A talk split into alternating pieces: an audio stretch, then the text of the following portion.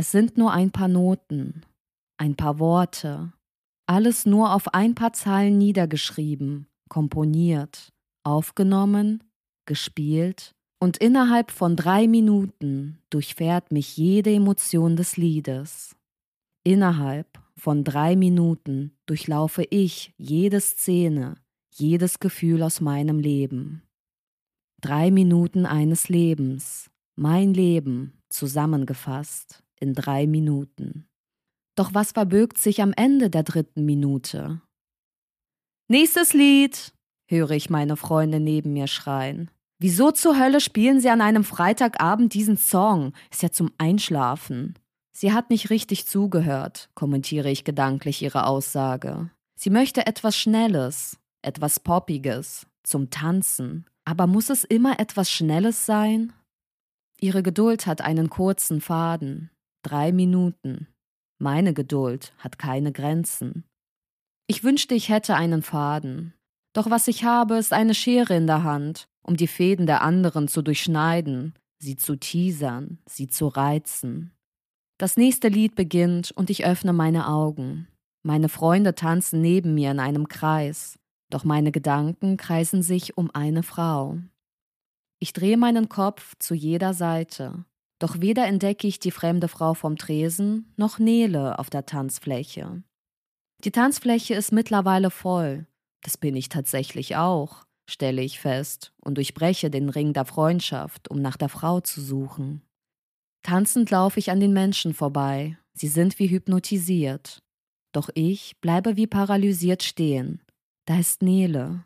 Sie steht in der Menge und unterhält sich mit einer blonden Frau. Die Blondine ist mir fremd, doch die Augen, in die sie schaut, sind mir wohlig bekannt.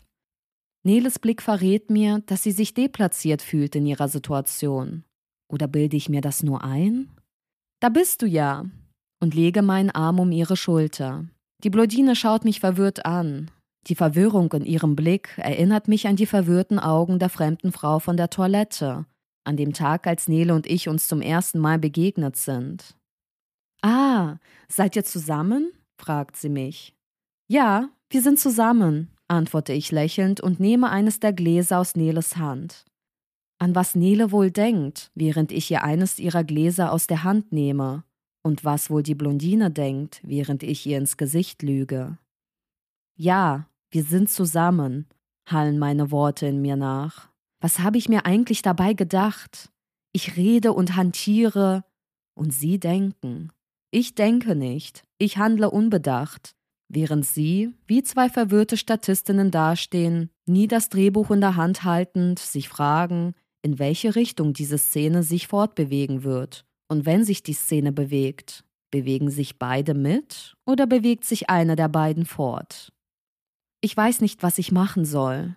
Das ist wohl die Schwierigkeit und Kunst zugleich eines Improvisationstheaters, überlege ich.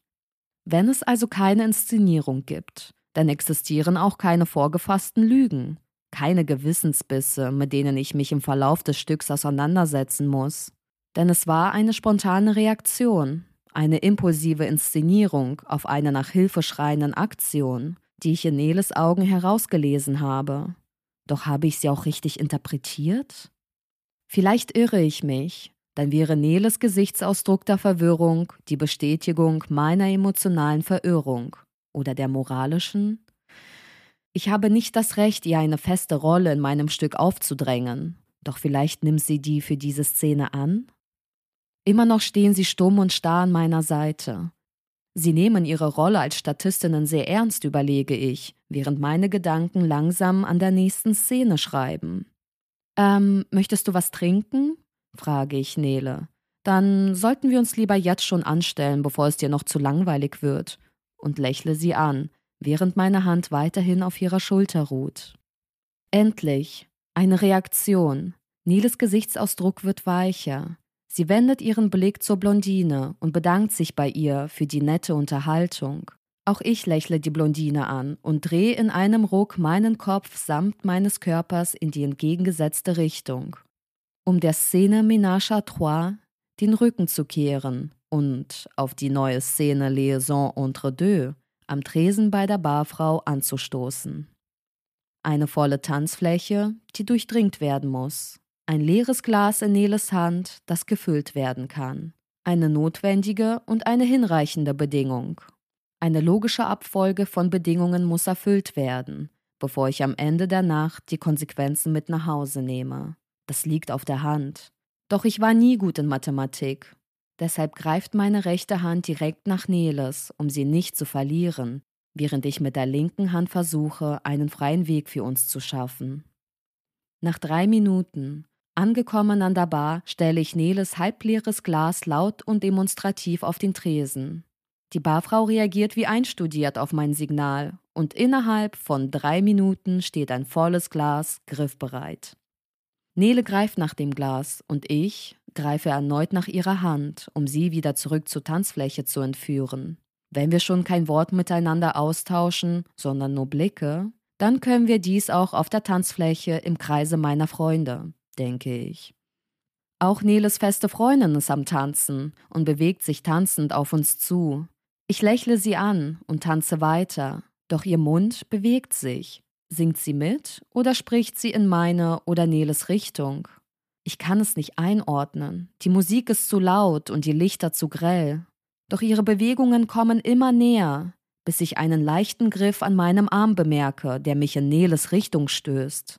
Ich stoße mit Nele zusammen. Der Rückstoß erwischt ihre feste Freundin und sie stolpert zur Seite mit einem Lächeln im Gesicht.